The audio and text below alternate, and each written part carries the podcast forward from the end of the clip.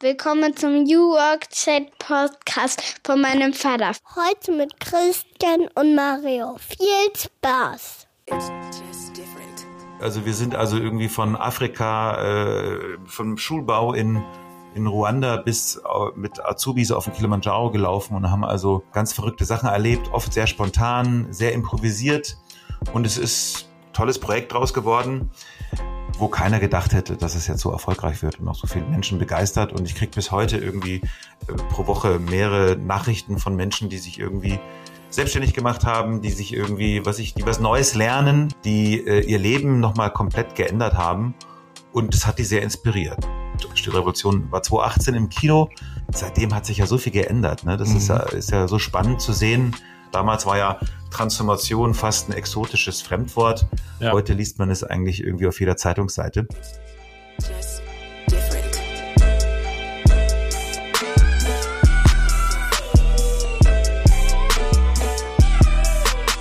Herzlich willkommen zum New Work Chat Podcast, dem Podcast für die neue Arbeitswelt.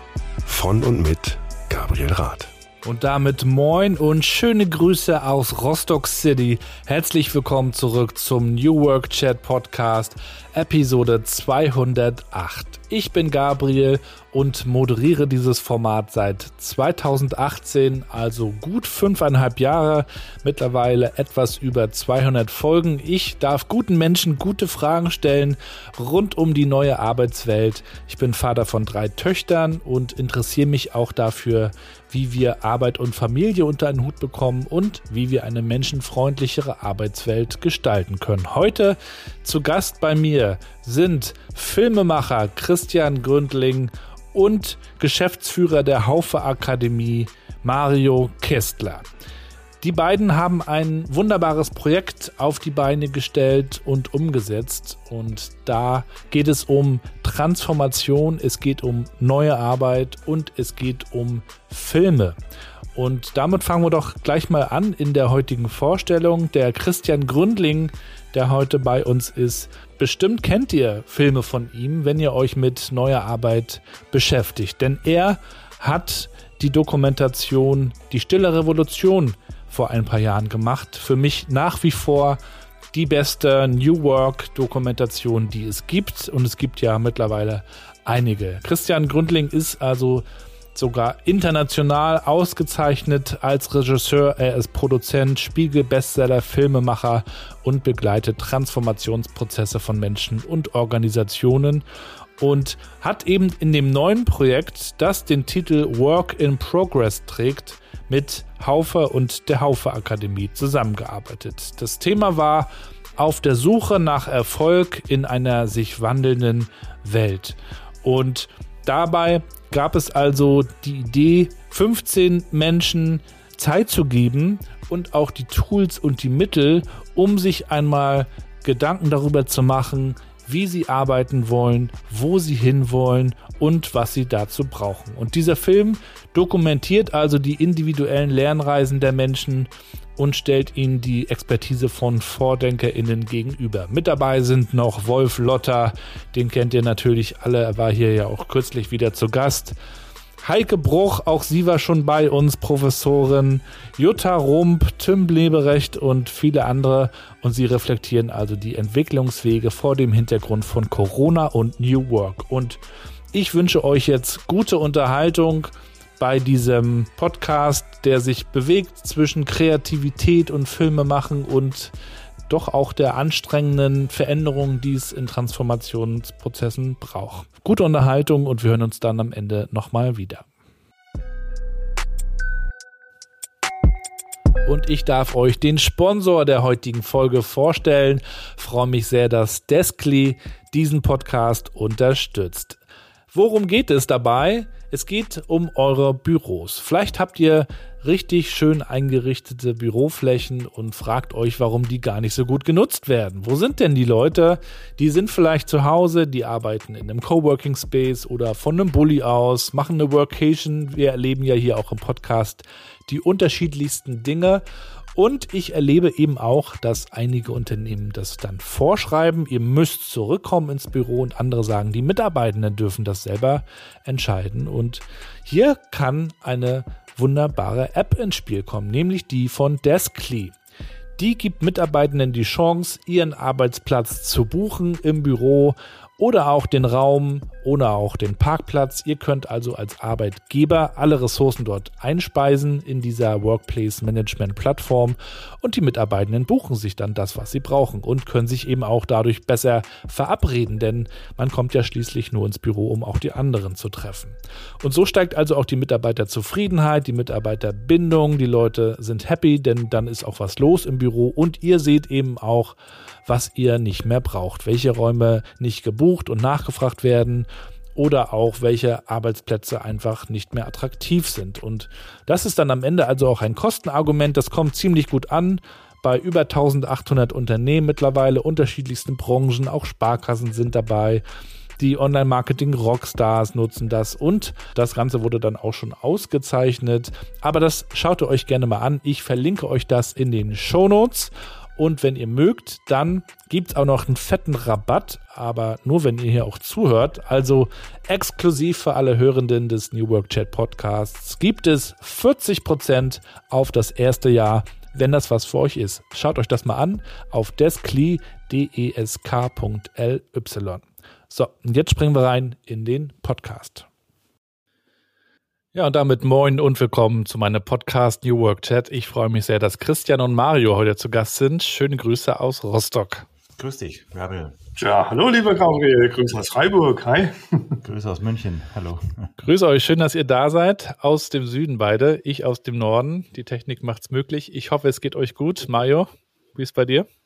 Bestens, leichte Erkältung noch am Ausklingen, aber ansonsten fühle ich mich fit. Männergrippe. Kann man so sagen, genau. Und bei dir, Christian? Du, bei mir ungefähr das Gleiche. Ich hatte bis vor wenigen Tagen noch gar keine Stimme. Insofern freue ich mich, dass die jetzt wieder mit voller Kraft, äh, mit einem ganz leichten Reibeton für die, die es raushören, aber jetzt wieder da ist. Ja, und äh, wie ihr vielleicht wisst, spricht ja meine zehnjährige Tochter Mathilda das Intro hier ein im Podcast. Vielleicht wird sie irgendwann von der KI abgelöst. Noch ist es nicht so weit. Ich würde euch mal bitten, ihr zu erklären, was ihr so tut, Mario. Wir bleiben mal bei dir. Ah, zehn Jahre geht in die Schule. Da würde ich sagen, Mathilda, du, du musst ja in der Schule immer wahnsinnig viel lernen. Und ähm, vielleicht hast du den Eindruck, dass als Erwachsener irgendwann das vorbei ist und man nichts mehr lernen muss. Da muss ich dich leider enttäuschen. Auch Erwachsene müssen noch ganz, ganz viel lernen, aber sie haben das Pech, es gibt gar nicht mehr so eine Einrichtung wie eine Schule. Und was, was ich so mache, ist, wir beschäftigen uns damit, wie können auch Erwachsene, die ja viel Zeit brauchen, um arbeiten zu gehen, wie können die die Dinge lernen, so dass es ihnen leicht fällt, die zu lernen, dass das nebenher geht und nicht allzu anstrengend ist, damit man auch die ganzen Dinge noch mitbekommen äh, kann ne, und, und im Arbeitsleben auch dann austoben kann ohne dass das so wahnsinnig stressig ist und man den halben Tag in der Schule sitzen muss. Und darum kümmern wir uns und wir schauen, dass das so leicht wie möglich gemacht wird. Ja, Christian, wie würdest du der Mathilda erklären, was du so tust? Also gut, Mathilda wird mit Sicherheit äh, alles kennen, was im Fernsehen oder auf YouTube man sozusagen als Film bezeichnet und schon einige davon gesehen haben.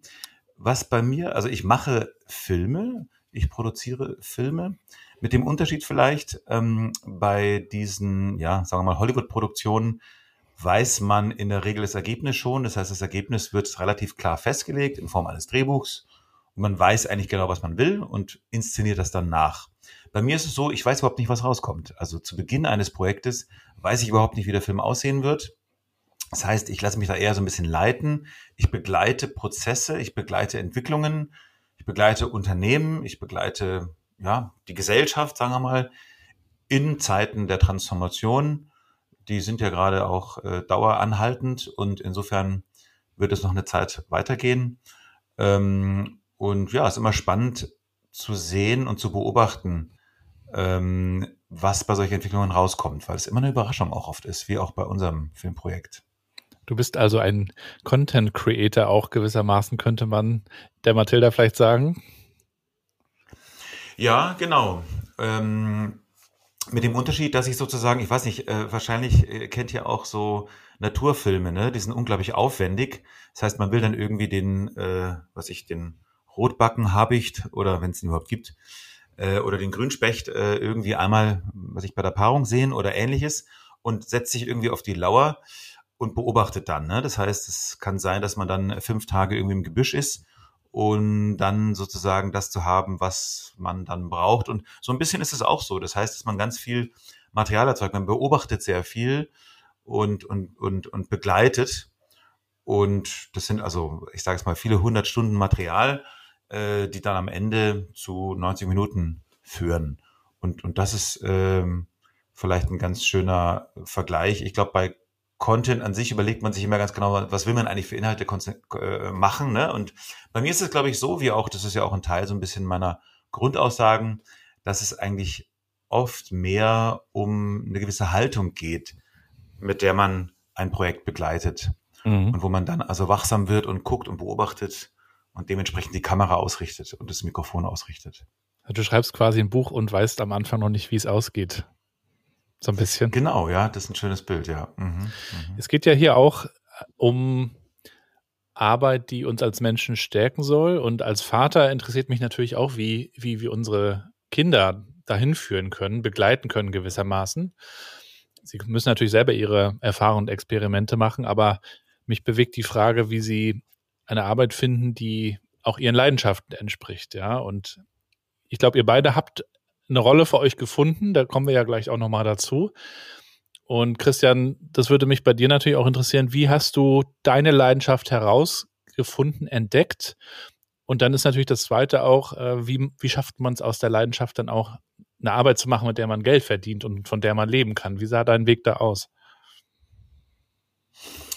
Ja, also mich hat das schon oft interessiert. Also äh, dazu muss ich sagen, dass so ein bisschen in der Entwicklung von dem, was ich mache, auch so ein bisschen meiner, wie meine eigene Entwicklung war. Das heißt, kommend eigentlich aus der Werbung, das heißt, ich habe früher auch Marketing-Werbefilme gemacht. Werbefilme überlegen sich ähm, gegenüber dem, was ich gerade erzählt habe, immer ganz genau, wie sie aussehen wollen und haben ganz klares Ziel, ne? eine Verkaufsabsicht sozusagen. Und insofern ist da ein wahnsinniger Aufwand wieder reingesteckt, ich sage jetzt mal ja, in die Verpackung. Äh, und, und sagen wir mal, dieser Glitzer, dieses bunte Federkleid, das fand ich spannend. Und das entsprach vielleicht auch so ein bisschen so meiner Haltung damals. Ich fand das aufregend und ich finde es auch heute noch spannend, gute kreative Werbung zu sehen. Die ist oft sehr aufwendig, oft äh, entsteht also eine eigene Welt und sie ist in der Regel auch sehr emotional. Ähm, Bestimmt kennen wir da noch ein paar was, Spots von dir, oder? Wahrscheinlich, ja, ja. Also ich habe irgendwie von Mediamarkt über Danone Joghurt und über so mein, die ein oder andere Automarke einiges äh, gemacht. Ähm, es ist aber so, und das fand ich bei mir ganz spannend, es hat auch ein bisschen mit dem Filmprojekt zu tun, was ich mit Mario gemacht habe, dass ich äh, doch sehr stark geleitet war von dem, was andere von mir wollen, ja. Oder es war, glaube ich, sehr anerkennungsgetrieben. Mhm. Also ich wollte gefallen, unbedingt, und habe also versucht, so ein bisschen zu gucken, was muss ich denn tun, um zu gefallen, im Grunde genommen. Ne? Und habe dann also gemerkt, wenn irgendwie das Feedback besonders groß war, äh, also positiv auch auf mich und auf das, was ich gemacht habe, dann muss es wohl ganz gut sein. Und ich glaube schon, dass ich mich da ein Stück weit ein bisschen verbogen habe und ein bisschen zu sehr äh, mich nach Anerkennung gesehen habe und mich ein bisschen verloren habe dabei.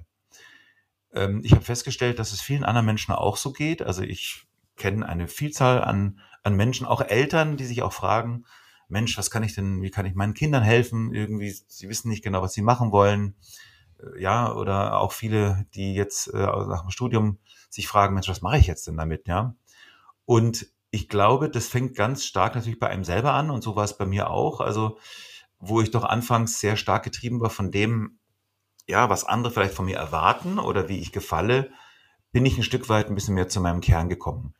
Und das ähm, mündete dann in einem Filmprojekt. Damals war das die Stille Revolution und auch noch ein Kurzfilm, der davor kam, wo ich plötzlich Filme ganz anders gemacht habe, wo ich also eher beobachtet habe, begleitet habe, ähm, wo ich sehr nah beim Menschen war und ich würde mal sagen, viel näher bei dem, was ich als echt und authentisch bezeichnen würde. Vorher war das doch schon eine starke Verpackungskünstler-Angelegenheit.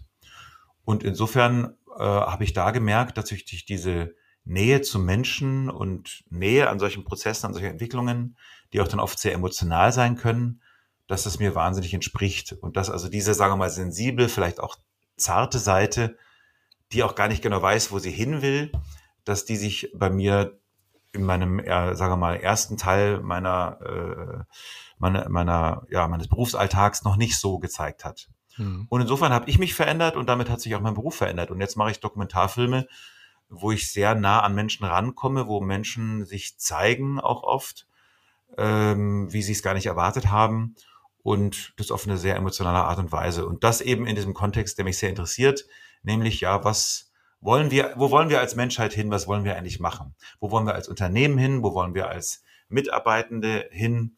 Und das finde ich spannend, das finde ich interessant. Und so, kam, so war es bei mir, ja. Wer hat dich denn beim Thema Filmemachen so inspiriert? Da fallen ja schnell so bekannte Namen wie Tarantino und einige andere. Waren das bei dir auch so ein paar der der Filmemacher, auf die du geguckt hast? Oder waren es vielleicht auch nochmal ganz andere, die man gar nicht so mainstream-mäßig auf dem Schirm hat?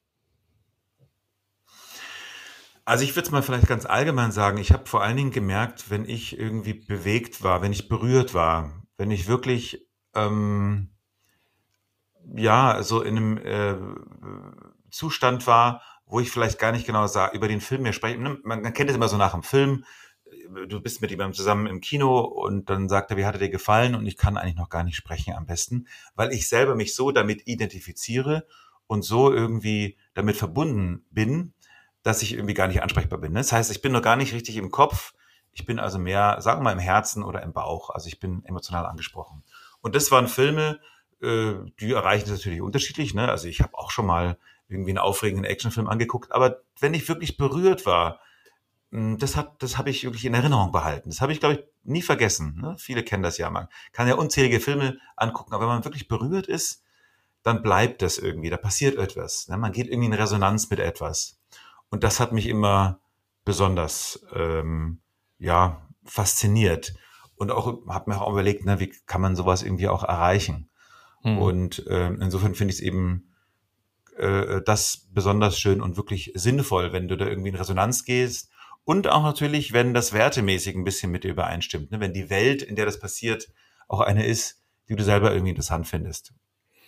Wir haben ja, glaube ich, alle schon viele Berichte gesehen auf ZDF, ARD und Co. über die Arbeitswelt und die Veränderung der Arbeitswelt. Da werden dann immer sehr gegensätzliche Meinungen zusammengeholt. Dann gibt's nochmal den alten Chef und den neuen Chef und dann fetzige Musik und fertig ist der Beitrag. Äh, wenn wir jetzt an die Stille Revolution denken, ein Dokumentarfilm, der für mich eigentlich so der New Work-Film ist, wenn man das Wort nehmen möchte. Also da geht es ja ganz stark auch um diese ganz große gesellschaftliche Veränderung. Das habt ihr ja wunderbar eingefangen. Dann sieht man eigentlich sehr schön, wie, wie du eigentlich auch oder wie ihr alle in diesem Projekt sehr nachdenklich daran gegangen seid. Also keiner hat halt die Lösung, keiner weiß genau dahin muss es gehen, sondern alle stellen diese Fragen, so wie ich sie hier auch stellen darf. Was, glaube ich, sehr gut angekommen ist, weil viele eben auch gerade so in dieser Phase immer noch sind wahrscheinlich. Vielleicht kannst du uns noch mal ein bisschen auch von diesem Projekt berichten. Vielleicht haben es auch noch nicht alle gesehen, die hier zuhören. Die Stille Revolution, ein Film, der ja auch bis heute nachwirkt. Ja, ähm, also das Schöne ist, dass, äh, wie ich es gerade ja schon beschrieben habe, wie auch äh, eben bei dem Film, den ich mit Mario und der Haufe Akademie gemacht habe, ähm, dass das so gar nicht planbar so richtig war. Ne? Man kann also weder genau sagen, wie lange das dauert, wann es überhaupt fertig ist.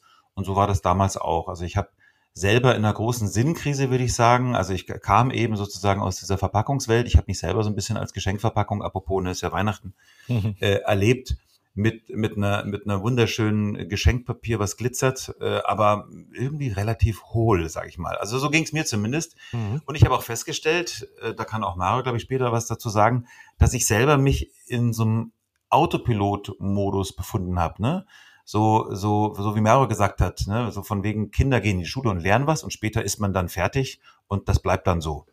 Und ich habe irgendwie Dinge gelernt und ich war dann so für mich irgendwie einigermaßen fertig in meiner tollen Verpackung und habe also gemerkt, das ist es irgendwie nicht, ne? Das kann es irgendwie nicht sein. Ich habe mich selber äh, irgendwie der Zugang zu mir selbst oder auch zu meinen eigenen Gefühlen, hört sich vielleicht pathetisch an, aber so war es auch ein bisschen.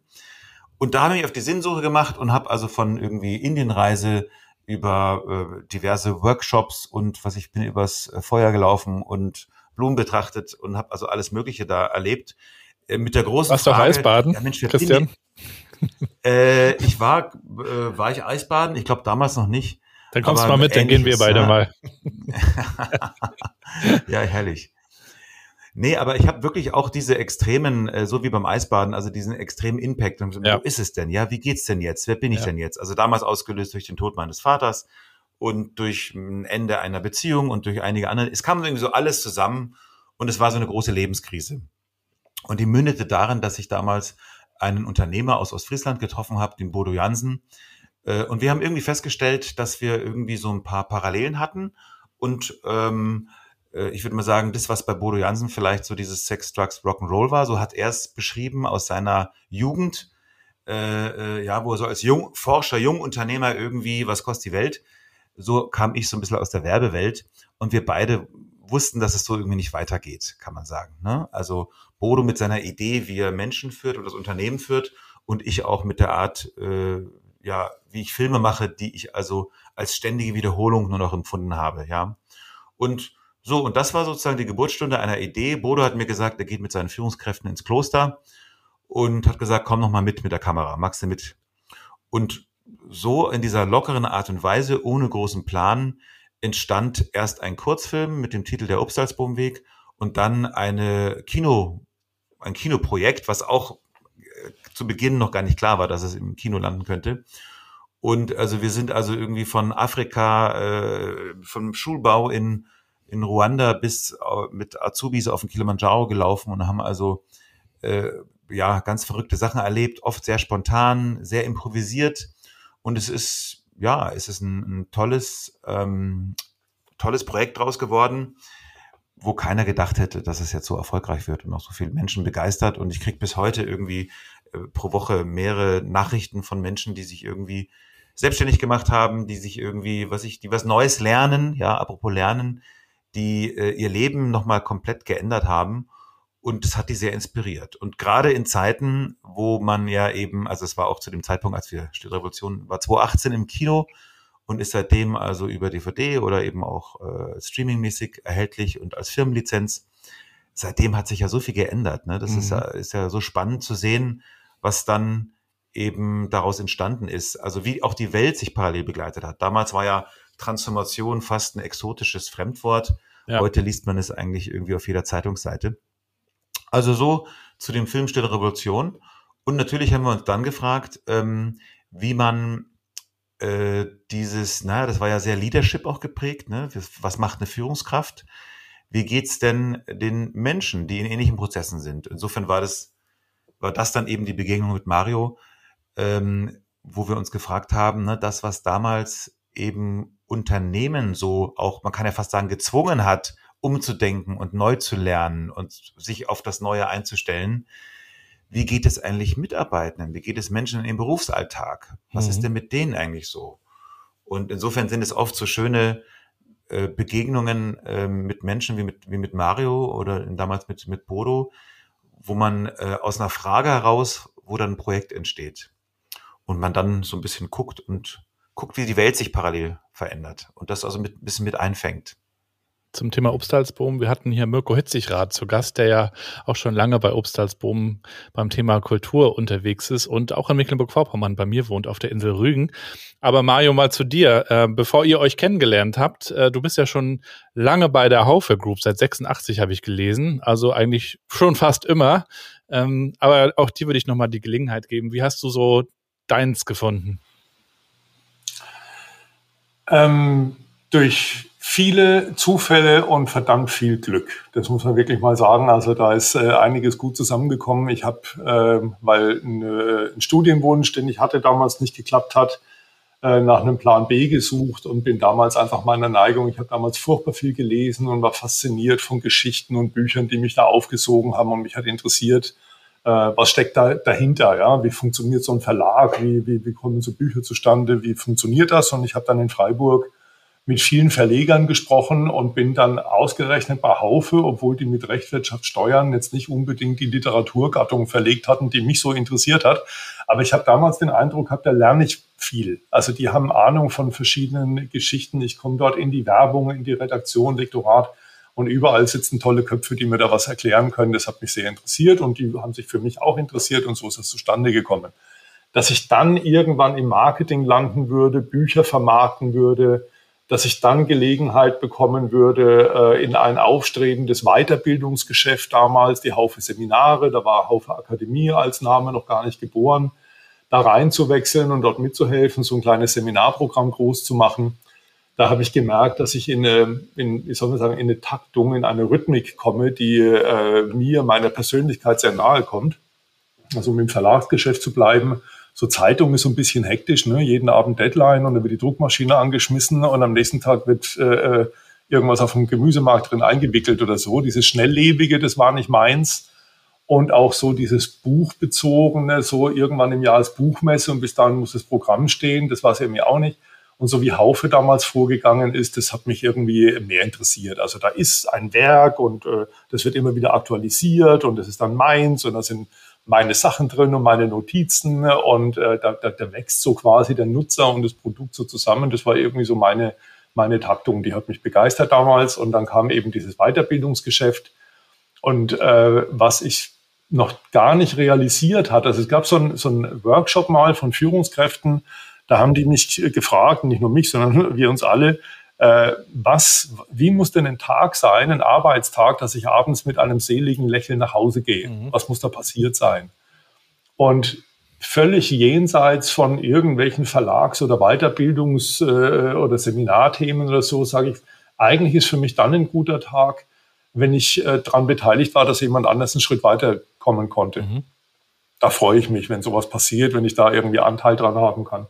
Und ich habe dann, muss ich ehrlich sagen, noch lange Zeit gebraucht, um das zu verstehen, äh, dass das, was mir persönlich so taugt, äh, dass das ja der Unternehmenszweck ist von so einer kleinen Akademie, für die ich begonnen habe zu arbeiten. Äh, dass wir das ja auf einem viel größer, auf einer viel größeren Skala ja generell bewirken wollen. Und diese Stimmigkeit dann zu erleben, zu spüren, Mensch, ich bin da eigentlich am richtigen Fleck. Und dann war es auch so, dass eben eher so eine, so eine, ja, schon fast Startup-Atmosphäre damals noch geherrscht hat, so klein wie das war. Das heißt, es gab jetzt nicht diese Ziele, wo man sagt, da genau musst du drauf hinarbeiten und äh, wir wissen genau, was am Ende rauskommen soll und jetzt tummel dich und schau, dass du da hinkommst, sondern da war viel so intrinsisch motiviert, da waren viele so Themen, ah, das treibt uns um, da hätten wir mal Lust, das auszuprobieren, trauen wir uns das und dann, und dann machst du das und dann wird es, dann läuft es gut und dann äh, gehst du weiter deinen Weg. Ne? Und einfach so von einem starken Motiv, äh, vielleicht heute, so wie die Diskussion geführt wird, wird man vom Purpose ausgehen oder, oder Sinnfrage. Das wussten wir damals nur nicht, ja, obwohl es war eigentlich genauso. Und das würde ich als großes Glück bezeichnen, als große Fügung, dass dann, dass ich in der Branche äh, und auch in der Unternehmensentwicklungsphase mitarbeiten konnte, die einfach mit meiner Persönlichkeit sehr, sehr gut einhergeht. Ja. Und so haben die Dinge sich entwickelt. Und entwick genaue Entwicklung ist ja äh, nicht nur Thema von unserem Filmprojekt, äh, äh, sondern überhaupt äh, prägt es meinen Alltag so. Und ähm, ja, insofern große Fügung. Wenn mich damals mit äh, Anfang 20 jemand gefragt hätte, was ist dein großes Thema, das hätte ich damals nicht gewusst. Aber irgendwie ist es gelungen, genau darauf zuzusteuern und dort auch zu landen. Und damit kommen wir dann auch mal zu eurem gemeinsamen Projekt. Das hat mich ein bisschen erinnert an diese Geschichte, wie der Philosoph Friedhof Bergmann damals ähm, quasi diesen Begriff New Work und auch dieses Konzept neue Arbeit ja entwickelt hat, als er auch mit einigen Mitarbeitenden äh, mal sich die Zeit und den Raum genommen hat, um mal die Frage zu stellen, wo wollt ihr eigentlich hin? Was ist es, was ihr wirklich, wirklich tun wollt? Und das ist ja eine Frage, die sich nicht jeder dauernd stellt, offensichtlich. Also insofern, ähm, vielleicht berichtet ihr mal, wie ihr überhaupt auf die Idee kamt, auch mal, ich glaube, 15 Leute waren es, äh, zusammenzutrommeln und ihnen auch mal die Möglichkeit zu geben, das für sich zu entdecken. Zwei Jahre Zeit hatten sie bekommen und dann natürlich die Tools und auch eine Coach-Begleitung von eurer Seite. Wie habt ihr das entwickelt und erzählt doch auch gerne mal aus dem Projekt selber, wie ihr es angegangen seid. Da würde ich mal anfangen, weil äh, Christian hatte die Überleitung schon gemacht, die, wo äh, unser, unsere Interessen sich da schon fast magisch begegnet sind und gut äh, zusammengefunden haben. Äh, wir hatten Christian da noch gar nicht gekannt. Ich kannte auch die Stille Revolution noch gar nicht zu dem Zeitpunkt sondern wir haben uns damals hinterfragt, ob wir unserem Anspruch, Entwicklung zu erleichtern, auch wirklich nachkommen. Also Äh, das ist schon ein Motiv, was mich und meine Kolleginnen und Kollegen hier stark treibt in der Haufe Akademie.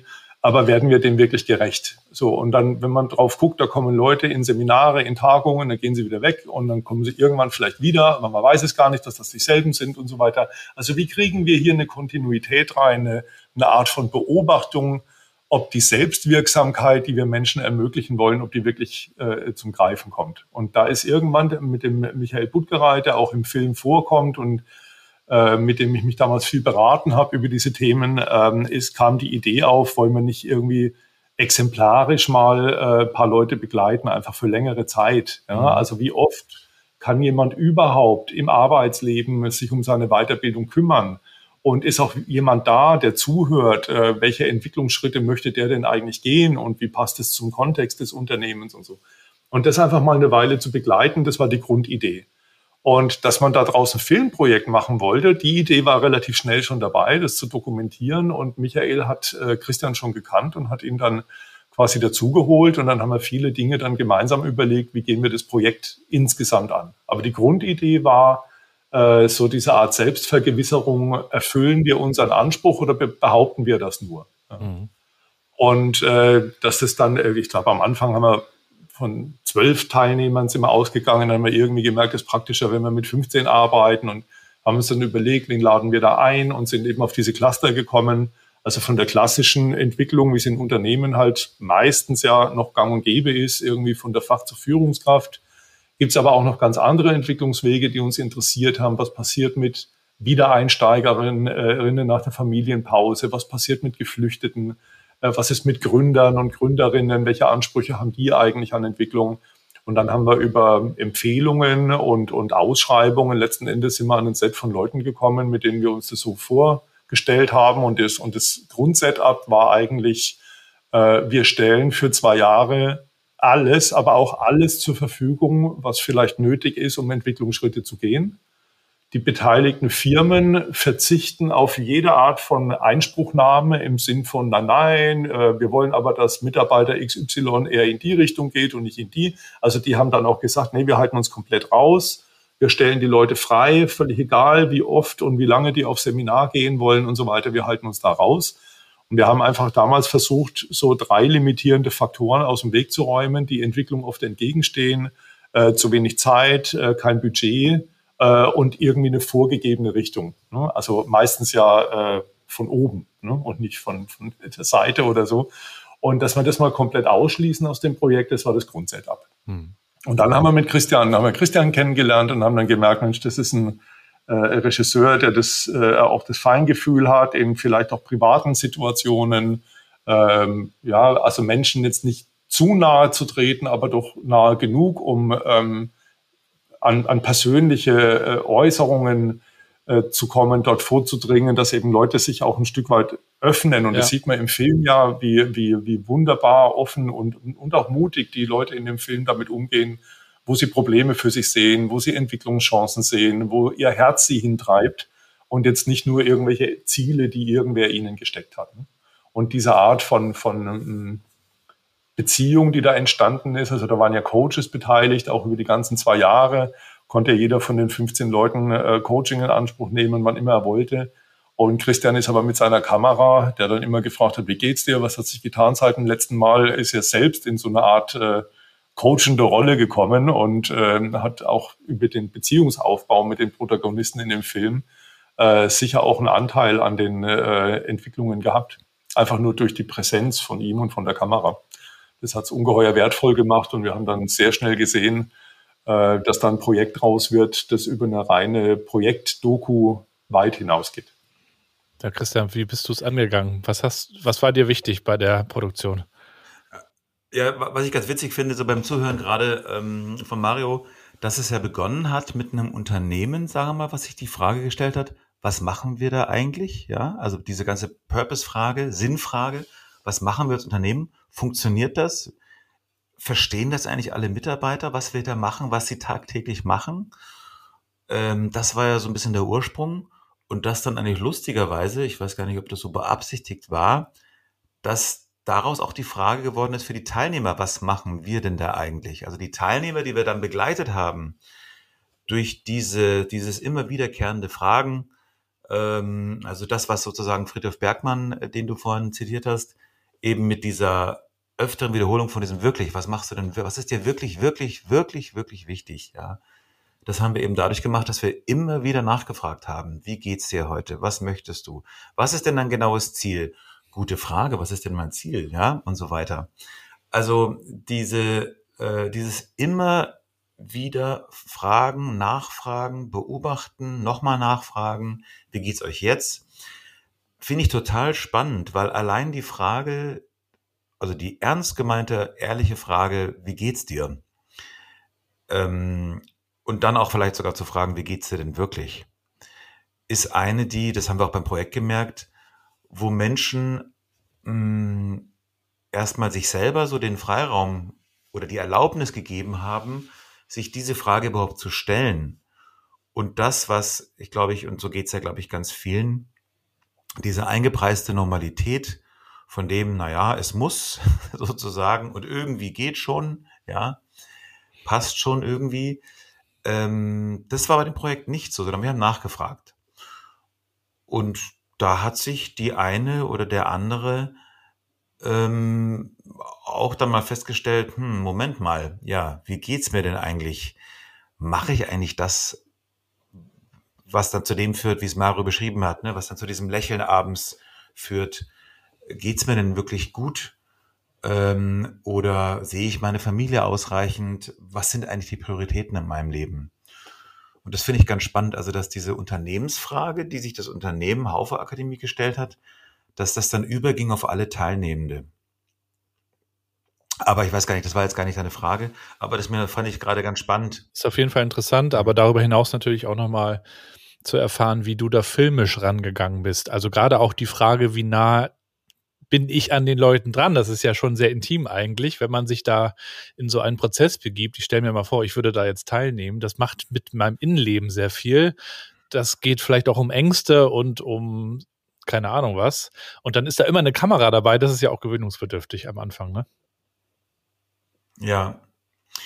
Ja, also sagen wir mal so, ich bekomme zumindest ähm, glücklicherweise zumindest von einigen dann das Feedback, dass sie irgendwie nach einer Zeit die Kamera gar nicht mehr bemerken und oder dass sie sagen, Mensch, das wollte ich eigentlich gar nicht erzählen, so tief wollte ich eigentlich gar nicht gehen. ähm, das ist ja jetzt auch nicht, äh, ähm, wie soll ich sagen, es, es steckt, glaube ich, gar nicht so viel Absicht dahinter.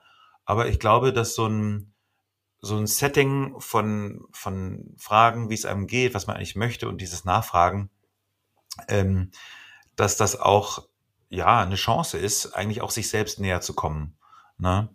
Und natürlich will das der eine oder andere und der andere vielleicht gerade nicht so. Und ich meine, wir hatten eine ganze Anzahl von, von Teilnehmer und Teilnehmerinnen, ähm, so dass sich ein paar vielleicht ein bisschen noch mehr gezeigt haben und ein paar vielleicht weniger, was auch völlig in Ordnung ist. Ähm, weil es gab ja, da hat ja niemand jetzt unterschrieben, hier, ihr dürft hier, was ich weiß, im Schlafzimmer filmen und alles, äh, ich erzähle euch alles, was ich schon, was ich nicht immer meinen, äh, was ich was, äh, meinem Mann oder meiner Frau sage.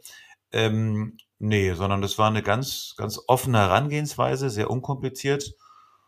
Und ja, und so ist es dann immer schön. Und das ist, glaube ich, das Schöne jetzt auch stiftet mir dann Sinn und da freue ich mich darüber, wenn ich sehe, wie so Dinge auch im Moment des Interviews entstehen. Ne? Wie ja. also nicht Dinge vorbereitet werden, so nach dem Motto, schick mir mal die Fragen zu. Auch das war übrigens eine Frage, die kam öfter. Auch können wir das mal durchgehen noch? Und was stellst du dir denn so vor? Was möchtest du denn von mir hören? Ne? Das ja. ist übrigens auch eine sehr typische Frage, wo ich dann immer gleich abwinke und sage, nee, nee, also es geht jetzt da gar nicht darum, was ich hören möchte. Und es gibt auch vorher gar keine Fragen. Und selbst ich selber pass auch auf, dass ich mir meine Fragen vielleicht nicht so sehr vorbereite, sondern dass ich mich wirklich auf den Gesprächspartner, auf die Gesprächspartnerin einlasse. Und ähm, insofern ist es, ähm, ja, es ist insofern vielleicht ein bisschen mühsamer, weil es dauert vielleicht ein bisschen länger, man dreht ein bisschen länger, man muss mit mehr Menschen sprechen. Und insofern die Herangehensweise ist eben eine sehr offene, sehr freie, so nach dem Motto, alles kann, nichts muss. Und ähm, und so haben wir eben über dieses Setting von wiederkehrenden Besuchen der Teilnehmenden ähm, über diesen Zeitraum auch mal gemerkt, okay, der tut sich jetzt gerade wirklich noch ein bisschen mehr. Vielleicht kann man da noch mal hinfahren und ein bisschen früher. Ne? Also es war dann schon so, hm, dass wir da ein bisschen geguckt haben, wie sich das entwickelt und dann ein bisschen genauer mal nachgefragt haben. Mhm. Und dann natürlich auch äh, mit der Nachfrage, also es gab auch Momente, wo wir gehört haben, da steht die Entbindung kurz bevor und ich habe nachgefragt, ob ich nicht vielleicht dabei sein kann. Das wurde dann verneint. vielleicht, Mario, erinnerst du dich? Fragen, Fragen kann man ja. Bei unserem Film, was ich auch natürlich verstehe, Fragen kann man. Und es ist klar, ich meine, ich erlebe das auch heute bei, bei Filmprojekten, dass eigentlich immer in dem Moment, wo dann viele sagen, auch die sich übrigens ja sehr wertschätzend und verantwortungsvoll um die Menschen kümmern oder um Teilnehmer, wo man sagt, äh, ah, also jetzt vielleicht ist nicht der richtige Moment für ein Kamerateam. Das sind in der Regel die Momente, die natürlich total spannend sind für die Kamera. Äh, gerade wenn es brenzlig wird, gerade wenn ja Tränen fließen. Äh, insofern, ja, wir machen aber hier jetzt auch keine ich sage mal, keine RTL-2-Doku, wo man irgendwie auf die Tränendrüse drückt, sondern das sind einfach Dinge, die sich dann einfach ja mit Mitgefühl irgendwie ergeben oder eben auch nicht. Ja. Insofern ist es eine, ein Herantasten an die Menschen, ein, ein sich näher kommen, ja. ein Vertrauen schaffen auch und immer auch mit der Gewissheit, auch das ist ja so, äh, das haben wir eigentlich immer so äh, in Absprache gemacht, Mario, dass wir gesagt haben, wenn sich jemand jetzt wirklich nicht wohlfühlt, wenn äh, ähm, es irgendwie ist, dass wir jemanden in einem Licht zeigen, was irgendwie nicht passend ist, dass wir es dann auch einfach nicht veröffentlichen. Ja. Und das ist eine Vertrauenssache einfach, weil ich möchte Menschen, ne, ich möchte ja zum, äh, auch wir haben über Entwicklung gesprochen, ich möchte ja doch, dass sich da was entwickelt und zeigt, ne, dass da irgendwas, ein, ein glänzender, ein, ein, nicht ein glänzender, ein leuchtender, ein leuchtender Kern zum Vorschein kommt, dass man den Menschen nahe kommt. Und das freut mich dann, die so zu zeigen. Und das hat was mit Vertrauen zu tun und mit, mit Ausdauer und natürlich auch mit einer Anzahl von Drehtagen, wo man dann immer wieder mal vorbeikommt. Ja. Work in Progress. Wir verlinken das natürlich. Also das könnt ihr euch dann alles auf der Website mal äh, vorknöpfen oder vielleicht auch direkt für eure Firma mal ähm, euch vornehmen. Auch für 24, glaube ich, eine schöne Geschichte. Und dann kann man da auch, glaube ich, nochmal reinschauen. Ihr habt das sehr vorsichtig irgendwie auch äh, gestrickt, das ganze Projekt. Es ist jetzt nicht Kamera rauf, zack, fertig und dann wird es nochmal in irgendeiner Form bewertet, sondern ihr habt eigentlich wirklich den Menschen den Raum gelassen, das selbst, auch selbstkritisch ähm, zu erzählen. Und insofern finde ich eine sehr schöne, gelungene Dokumentation, Work in Progress. Was ist denn so das Learning für euch aus diesen zwei Jahren und auch aus diesem gemeinsamen Projekt, wenn ihr auch so ein bisschen jetzt an die Arbeitswelt denkt, wie sie sich heute gestaltet? Was geht euch da so durch den Kopf, Mario? Ich glaube, ein großes Stichwort, ähm, äh, das da hängen geblieben ist, ist Orientierung. Also die Vielschichtigkeit von Anforderungen, die Geschwindigkeit, mit der sich Dinge ändern, ähm, dieses gefühlte nicht mehr hinterherkommen äh, hinter die Entwicklung der Welt und der Umstände, sich gehetzt oder eher ausgeliefert zu fühlen, statt in einer lebensgestaltenden Rolle, also hin zu einem gelingenden Leben. Ne? Da muss man erstmal hinkommen. Und dieses dauernde Hinterherhinken äh, hat viel damit zu tun, dass die Übersichtlichkeit und die Orientierung fehlt ähm, das hat man, hat man auch im Projekt gesehen. Ich habe vorhin von diesen drei limitierenden Faktoren gesprochen. Wir haben ja relativ früh im Projekt gemerkt, dass es da offensichtlich noch weitere limitierende Faktoren gibt, nämlich eben äh, mit dieser Freiheit umgehen zu können. Ja, was, wie, ich darf mich jetzt entwickeln, wie ich will, aber was will ich überhaupt und, und äh, wann soll ich mir die Zeit nehmen dafür? Also es gab gar keine Reglementierungen mehr, aber das Verhalten war dann doch so, als gäbe es die noch, diese Reflektierung, äh, diese Reglementierungen. Ja. Und das ist, glaube ich, ein Punkt, wo man äh, sensibel mit umgehen muss, wo man auch gut unterstützen muss und schauen, dass dieser Faktor nicht fehlt im Unternehmen, wer auch immer den einbringt. Also ob das nur immer ein Coach ist oder ob das ein internes Mentorenprogramm ist, ob Führungskräfte in diese Rolle gehen, ob HR-Leute in die Rolle gehen. Dieses immer wieder Rückenstärken, unterstützen, nachhaken, äh, ist es noch dein Weg? Ähm, trau dich, äh, dir zu überlegen, in welche Richtung du gehen willst. Und auch zu helfen, durch diesen Dschungel an, an Möglichkeiten ja. äh, ähm, zu gehen und da mal durchzusteigen. Welche Möglichkeiten bieten sich da überhaupt und welche sind die richtigen für mich? Ähm, das würde ich alles drunter packen unter den Oberbegriff Orientierung. Und ich glaube, dort äh, auszuhelfen und zu unterstützen, ist sicherlich ein Thema von, von Weiterbildung generell, Personalentwicklung, äh, Organisationsentwicklung, aber ich glaube auch so im, im kollegialen Miteinander äh, ist das, glaube ich, schon ein Thema, auf das man stärker gucken sollte in den nächsten Jahren, weil es wird ja nun nicht weniger komplex, sondern ja. eher mehr. Und diese Überforderung, die damit einhergeht, ähm, ja, die legt genau genommen neue Steine, neue Hürden in den Weg, ähm, also die eine gelingende Entwicklung behindern können. Mhm. Und da können, da, da ist also die, die Hürde dort zu helfen, ist weniger hoch äh, als die Hürde, vor der man stehen bleibt und eine Entwicklung dann einfach gar nicht geschehen lässt. Und äh, ein bisschen gegenseitige Fürsorge, glaube ich, äh, wäre schon ein ganz, ganz gutes Mittel, um da weiterzukommen. Also für mich war Orientierung mhm. das Stichwort. Christian? Also was mir aufgefallen ist, äh, gerade angesichts der letzten Jahre, dass es eine große Angst vor Veränderung und Wandel gibt. Ne? Und, und die Frage bei unserem Projekt, die begann ja eigentlich mit der Frage, stell dir vor, du hast eben keine Limitierungen, wie es Mario gesagt hat. Ne? Du, es gibt also kein finanzielles, äh, keine finanzielle Einschränkung, keine zeitliche. Du kannst machen, was du willst. Du kannst dich fortbilden, in welche Richtung du möchtest. Schreibt dir keiner was vor. Du bist also ganz frei. Ich glaube, das setzt ganz, ganz viele Menschen unter Druck. Ja, und die haben Angst davor. Und manche halten da lieber am Alten fest, das ist gewohnt ähm, weil sie Angst haben vor Wandel. Und ich glaube, ähm, ja, dass wir da also mehr so Utopien und mehr auch Lust auf Wandel äh, brauchen. Ähm, du hast vorhin das Thema KI angesprochen, ne? Auch da ist es sowas, mhm. verschließt man sich jetzt davor und versucht es irgendwie zu negieren? Oder möchte man vielleicht auch als EU auf einer Basis eines vernünftigen Regelwerkes das mitgestalten und sagen, nee, geil, was es unseren Möglichkeiten gibt, lass uns nicht die Augen davor verschließen, das wird kommen oder kommt, aber lass uns irgendwie der Player sein. Also raus aus dem Autopiloten hin zum Mitgestalten und auch wirklich äh, ja Zukunft mitgestalten. Und das ist auch das, was wir bei dem Projekt gesehen haben. Ähm, es gibt da dieses Beispiel von einem Fahrlehrer von mir, der, äh, als ich damals meinen Führerschein gemacht habe, ich bin in einem Vorort von München groß geworden und da gab es eine alte Eiche, die äh, an einer Landstraße stand, weit und breit kein anderer Baum. Und es sind an diesem Baum im Laufe der Jahre, glaube ich, irgendwie zwölf Autos dagegen geknallt.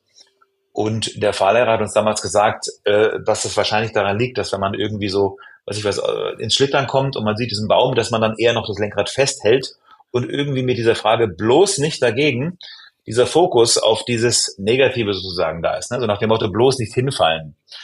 Und ich habe so ein bisschen das Gefühl, dass es teilweise auch in der Gesellschaft vorhanden ist. So diese Frage, bloß nicht das, ne? also bloß festhalten am Alten. Und dem gegenüber ein Bild zu machen, wo man sagt mal, ich sage jetzt mal, in dem Fall wäre es ja das Lenkrad loslassen und eben sich nicht versteifen auf etwas und mal aufzumachen und zu gucken, was ist denn da an Möglichkeiten, ja? Was ist denn für mich an Möglichkeiten da? An Weiterbildungsmöglichkeiten, an Veränderungsmöglichkeiten? Ist vielleicht eine Selbstständigkeit auch das Richtige für mich oder ist es spannend? Also ich glaube, dass diese Freiheit viele nicht zulassen. Und gerade in Zeiten, wo sich so viel andere äußere Dinge verändern, dass man dann dazu geneigt ist, noch mehr in dem Bereich, wo man da vielleicht mitgestalten kann, noch mehr am Alten zu verharren. Also da möchte ich eigentlich einladen dazu, dass dieser, also ich sage mal, Lust auf Wandel und auch hinsichtlich einer Verbesserung, ne, es kann auch wirklich, was, wer weiß, was da alles anklopft bei uns an mhm. Möglichkeiten, in vielleicht für andere Unternehmen, in anderen Unternehmensbereichen einzutauchen. Also ich glaube, das ist etwas, ähm, wozu der Film auch Lust machen kann bei der Beobachtung unserer Teilnehmerinnen. Ähm, und ich glaube, was auch wirklich hilfreich sein kann. Ne? Also mit der Idee, mal angenommen, ne, es kommt so die Wunderfee mit dem Zauberstab und sagt, sag mir doch mal, du hast hier drei Wünsche frei oder du kannst machen, was du willst, was machst du denn dann? Und da kenne ich viele Menschen, die dann irgendwie, öh, sagen, auf die Frage, die, mit der Frage habe ich jetzt nicht gerechnet. Äh, nächste Frage, ja. Und es wäre doch toll, wenn wir darauf vorbereitet sind. Ne? Und, sie, und, und es ist auch, das ist noch ein anderer Gedanke, das Leben ist ein sich ständig verwandelnder Prozess. Äh, es kommt, die Familie verändert sich, ne? es kommt Nachwuchs, eine Beziehung beginnt, eine andere Beziehung verändert sich oder endet. Ähm, man wechselt den Ort also alles das sind auch Dinge, die massiven Einfluss haben auf unser Leben. Und das ist Leben eben. Leben ist eben auch Veränderung. Und oft ist es im Nachhinein, ne, man kennt es ja diese berühmte Rede von Steve Jobs, dieses Connecting the Dots, dass im Nachhinein sich alles irgendwie so, so sinnvoll äh, anfühlt und naja, klar, und dann kam das und dann kam das. Währenddessen ist es oft gar nicht so. Also sich da ja. auf dieses Abenteuerleben einzulassen und das eben auch mit einem gewissen Rüstzeug eben auch immer wieder neu sich zu fragen, ist das denn jetzt richtig? Ist es dieses Jahr richtig? Ist es dieses Projekt denn das, was passt? Und ich glaube, das, das macht Spaß, das macht Lust. Hinterfragen, sich mal bewusst machen, welche Möglichkeiten man eigentlich hat und vielleicht auch mal zurückschauen, retrospektiv. Dazu sind natürlich auch die Dokumentationen gut, um nochmal so ein bisschen auch zu schauen, wie hat sich auch die Arbeitswelt da so entwickelt. Jetzt lasst uns gerne auch am Ende des Interviews nochmal nach vorne schauen, 2024. Wir sind schon bei dem Thema KI, haben wir eben schon ganz kurz angesprochen. Es wird sicherlich auch ein Thema sein, das die Arbeitswelt weiter mit verändern wird. Was glaubt ihr denn, wie wird es auch eure Arbeit verändern? Künstliche Intelligenz, Mario. Oh, das ist wieder so eine, viel, eine, eine Frage, auf die man viele, viele Antworten gibt. Ja, ich bin gespannt, was du darauf antwortest. Ja, also gerade in, im, im ganzen Weiterbildungssegment wird es natürlich so sein, dass äh, viele Bedarfe, viele Fragen, wie komme ich weiter, was, ist, was, was würde mir jemand raten, ja, dass da oft äh, KI äh, um, um Rat gefragt wird und dass das erste gute Antworten auch liefern kann und liefern wird.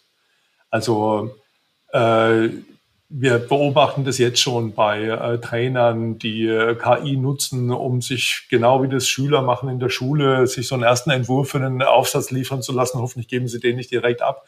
Aber es ist natürlich eine viel schnellere Reaktion möglich, um auf äh, Entwicklungsbedarfe, Weiterbildungsbedarfe einzugehen und dort auch was zu liefern. Das, das auf jeden Fall. Und das, ich glaube auch, dass die Chancen, ähm, wie sich Arbeit und Entwicklung erleichtert dadurch, dass die größer sind als die ganzen Gefahren und Risiken, die dahinter stecken. Also ich gehe da ganz, ganz äh, zuversichtlich drauf zu. Wir haben natürlich, mal gut, Marketing, äh, eigentlich mein Metier ja ein in den letzten Jahren, äh, da hat es auch massive Konsequenzen, äh, wie wir zu Kommunikation, zu Content kommen und so weiter und so fort. Aber ich habe neulich erst ein Zitat gelesen, äh, Dinge, die Herzen erreichen äh, oder bewegen sollen, die müssen auch irgendwie aus dem Herzen kommen. Und da weiß ich noch nicht genau, ob das die KI so schafft, äh, so wir uns äh, quasi täuschen lassen und glauben, es käme von Herzen. Ich glaube, da haben wir schon noch eine feine Sensorik, solche Dinge zu unterscheiden.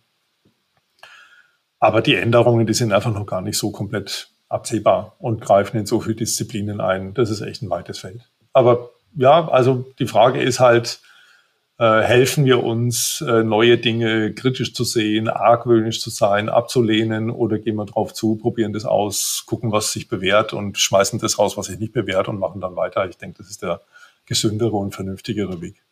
Es ist ja auch eine Möglichkeit, Zeit und auch Geld zu sparen. Also vielleicht erleben wir in der Zukunft des Lernens und der Weiterbildung auch KI-generierte Avatare, die speisen sich aus all den Daten und geben das dann irgendwie wieder. Also das wird natürlich interessant zu sehen. Ähm, Christian, gleichwohl gibt es auch schon in der Filmindustrie äh, künstliche Intelligenz, äh, Schauspieler fürchten um ihre Jobs tatsächlich auch. Also das sehen wir immer, äh, immer mehr. Und auch Drehbuchautoren denken sich, ah, äh, wie, wie schaffe ich es da relevant zu bleiben? Was hast denn du da für, für einen Blick auf die Chancen, aber auch Risiken von KI, gerade auch in deinem Metier? Naja, also grundsätzlich ist es ja so, dass wie bei jeder neuen Technologie, das war beim Internet ja auch so und äh, in vielen anderen Bereichen, dass das erstmal so ein bisschen so eine anarchistische äh, Gründerzeit vielleicht ist, anfangs, wo es auch gilt, diese zu regeln. Und dass das jetzt natürlich in dieser Geschwindigkeit kommt, äh, auch schon beim Thema Digitalisierung, waren da manche Behörden überfordert. Äh, und jetzt erst eigentlich, nach vielen, vielen Jahren, ist es klar, dass natürlich so ein Raum wie das Internet auch nichts anderes ist, ne, dass eine Beleidigung in irgendwelchen Kommentaren oder eine justiziable äh, Bedrohung das gleiche ist, wie wenn man sie eben äh, praktisch auf der Straße machen würde. Das hat lange gedauert und, und so muss sozusagen der Gesetzgeber auch so ein bisschen nachziehen. Das ist bei KI auch der Fall, dass das eben dauert und dass das jetzt so schnell geht. Also da reden wir ja von Monaten, äh, in denen sich das verbreitet. Äh, das überfordert natürlich jetzt so ein bisschen unser System. Also das ist das eine. Selbstverständlich braucht es da eine ganz vernünftige Regelung, die auf Basis unserer Werte eben auch äh, passiert. Ja, äh, das wird auch kommen und ich hoffe hoffentlich auch äh, in der richtigen Zeit. Äh, ansonsten, ich hatte es vorhin als Beispiel ja gesagt, ne, äh, in unserem Vorgespräch, äh, KI ist ein, ein total geiles Tool, wenn man damit äh, bei Tonaufnahmen beispielsweise, ne, du kannst theoretisch äh, neben 50 Kühen mit Kuhglocken ein Interview machen und danach die Kuhglocken alle rausretuschieren sozusagen und du hast eine glasklare Stimme eines Interviewgesprächspartners. Wunderbar, toll, tolle Möglichkeit. Also das ist ein schönes Beispiel dafür. Ähm, was mir noch als Gedanke gekommen ist, ist, ähm, dass also irgendwie besteht das Leben aus Problemen ne, und Lösungen. Eigentlich hast du ständig neues Problem, Lösung, Problem, Lösung, Problem, Lösung. Und äh, mir fällt auf, dass bei der äh, Problembeschreibung selber, ne, wenn du jetzt mit ChatGTP zum Beispiel sprichst oder kommunizierst und dort was da in dieser Eingabemaske eingibst, dass eigentlich die Qualität der Problembeschreibung, sagen ja viele auch, wenn du mir ein Problem, ne, man kennt es ja bei Führungskräften, besonders gut beschreiben kannst, dann hast du die Lösung, trägt die Lösung schon in sich. Ne? Aber mir ist aufgefallen, dass die, die, die Qualität einer Problembeschreibung, dass die maßgeblich auch natürlich dann äh, ähm, eine andere Qualität des Ergebnisses äh, eben bringt. Und eben mit der Frage, äh, schreib mir mal ein Konzept äh, zum Thema, was ich weiß, Bäume in Bayern, dass dann wahrscheinlich ein relativ banales Ergebnis rauskommst. Wenn du aber, äh, wenn du das Problem aber genau beschreibst, ja, ähm, bekommst du auch eine bessere Antwort. Und da ist mir aufgefallen, dass eben ähm, meine Vorarbeit in der Problembeschreibung oft zumindest relativ originelle Ideen beinhaltete, allein indem ich die Aufgabe gestellt habe bei ChatGTP. Und ich glaube, das ist etwas, ähm, worum es geht letzten Endes. Und es wird auch nicht fehlen. Also wenn du nicht weißt, was du eigentlich haben möchtest und es auch nicht beschreiben kannst, jetzt bei so kreativen Prozessen, zum Beispiel bei ChatGTP, dann wird auch das Ergebnis ziemlich banal sein. Also ja, das ist so ein bisschen so ein Hin und Her. Ich weiß nicht, wie es euch geht, wenn ihr mit ChatGTP ja. ein bisschen spielt. Aber umso, umso besser ich das Problem beschreiben kann, würde ich sagen, manchmal kann ich da fast auf ChatGTP selber verzichten. Also das ist jetzt eben jetzt bei dieser Frage nach Konzepterstellung zum Beispiel. Aber der KI ist ja so wahnsinnig umfassend und umfangreich, äh, auch dieses Abarbeiten von Checklisten sozusagen, das ist, glaube ich, sehr hilfreich. Gerade dieses automatisierte, aber originäre Kreation entspringt auch immer auch hier ein, einem gewissen, einer Idee, einem, einer, einem Wertekanon, was man mir mit sich bringt. Und, und das liegt auch nicht auch in der Frage, was, was möchte ich eigentlich genau? Was möchte ich für eine Geschichte erzählen? Die banale Eingabe bei ChatGPT äh, macht mir eine Geschichte zum Thema Fahrrad und Kind und Straße und, und Hochhaus. Dann kommt was Banales, Langweiliges heraus. Also das wird uns ChatGPT nicht bringen. Das heißt, wir müssen schon selber aus einem inneren Kern heraus mit inneren Wünschen, Visionen, Träumen, zumindest momentan, so sehe ich das, müssen wir an Probleme herangehen. Und dann lösen sie sich teilweise schon selbst in der Problemstellung. Ich weiß nicht, ob ihr mir da folgen konntet, aber ja. ich fand das äh, ähm, ja dieses originäre. Also ich habe es vielleicht ein letzter Vergleich oder ein Versuch. Ähm, wir haben in unserem Alter so ungefähr miterlebt äh, die die sogenannte Demokratisierung der Medien. Ne? Also ich weiß noch früher, wenn man Grafikdesign gemacht hat, dann war das also eine Sache von studierten Menschen, die das also aufwendig studiert haben. Die haben sich genau Gedanken gemacht über etwas, ja und mhm. haben dann äh, sozusagen äh, ja tolles Design sozusagen entwickelt. Plötzlich gab es Software, die innerhalb von kürzester Zeit ähm, was machen. Man musste gar nicht mehr so viel nachdenken sozusagen und konnte mit Trial Error beliebig viel äh, ja, Quantität sozusagen erzeugen.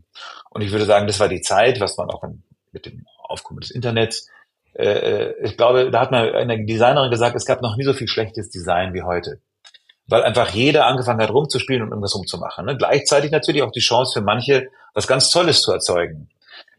Aber ich will sagen, jetzt gerade in kreativen Prozessen, äh, egal welche Software es ist, sie wird niemals ersetzen, sich Gedanken zu machen vorher und aus einem gewissen Kern heraus, von innen heraus, Dinge anzugehen und konzeptionell zu entwickeln weil dieses Trial-Error-mäßige, ich mache mal irgendwas, das führt auch zu irgendeinem Ergebnis, was oft sehr banal ist. Also ich glaube, das würde auch bei KI wahrscheinlich zutreffen. Ich danke euch erstmal für heute, für das Interview, für eure Arbeit, äh, die hoffentlich auch zukünftig noch viele Menschen inspiriert und in ihrer Entwicklung begleiten kann und stärken kann. Äh, ich mache ja auch unter anderem genau daher diesen Podcast, weil ich ja eben auch gerne so ein bisschen zuhöre, beobachte und begleite und es passiert einfach so viele interessante Geschichten. Das lohnt sich einfach da hinzuhören, hinzuschauen.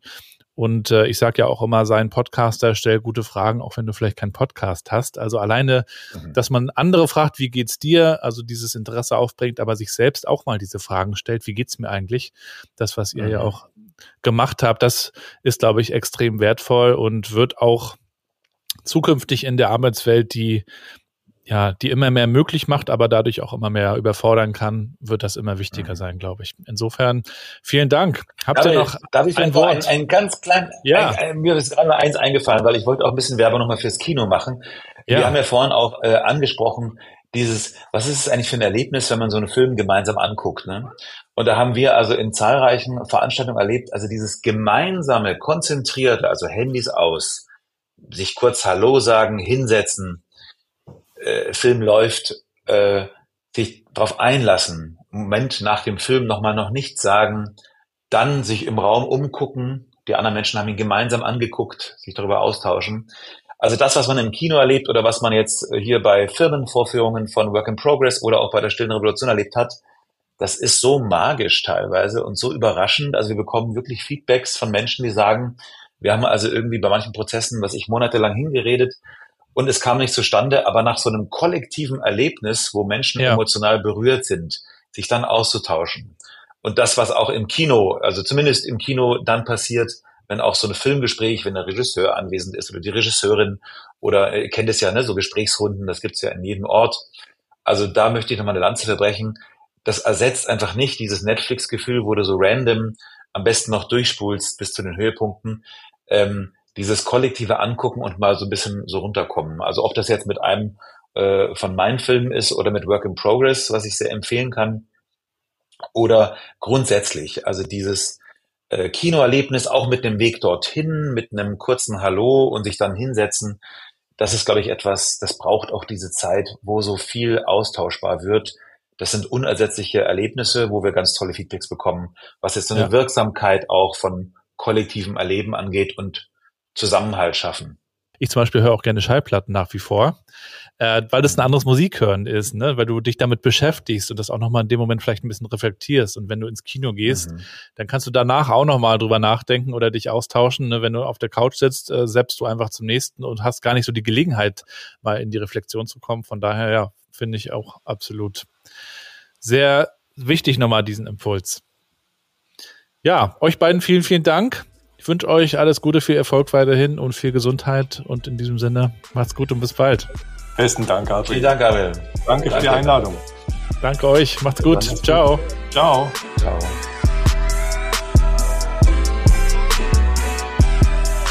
Und damit sind wir schon am Ende der heutigen Podcast-Folge. Ich kann euch nur sagen, schaut euch diese Doku mal an, Work in Progress. Ich packe euch den Link mit rein. Ihr könnt den auch buchen oder mieten sozusagen für eure Company. Trommelt ein paar Leute zusammen, schaut euch das an und diskutiert später drüber. Ja, was kann das für euch bedeuten? Ich glaube, wir brauchen immer gute Gesprächsgrundlagen und das ist ja auch die Idee dieses Podcasts. Wenn er euch gefällt, dann bewertet ihn bitte mit mindestens fünf Sternen auf Apple Podcasts oder Spotify. Ihr könnt dort auch eine Bewertung hinterlassen, ihr könnt mir euer Feedback schreiben und ihr könnt mich unterstützen, indem ihr den Podcast teilt. Schickt euren Freunden, euren Arbeitskollegen und Kolleginnen, allen, die es wissen sollten und ich bedanke mich jetzt erstmal bei euch fürs Zuhören und darf euch noch auf ein Event hinweisen. Und zwar findet am 29. Februar und 1. März eine wunderbare New Work Konferenz in Rostock statt, veranstaltet vom Fraunhofer IGP Institut und der IHK zu Rostock. Die Baltic Work Days moderiert von mir. Freue mich sehr und pack euch auch da den Link nochmal rein in Rostock City im Radisson, mitten in der Innenstadt hier mit Blick auf den Hafen. Da solltet ihr dabei sein, denn es gibt auch noch einen tollen Keynote-Speaker, der Max Hergt, der ist so wie ich bei Minds and Matches der Speaker-Innenagentur für die neue Arbeitswelt. Also auch da Gibt es immer noch viele interessante Impulse. Schaut euch das mal an und wenn es euch gefällt, komme ich natürlich auch gerne als Moderator oder Speaker zu euch. Schöne Grüße, macht's gut, lasst euch gut gehen und bleibt connected.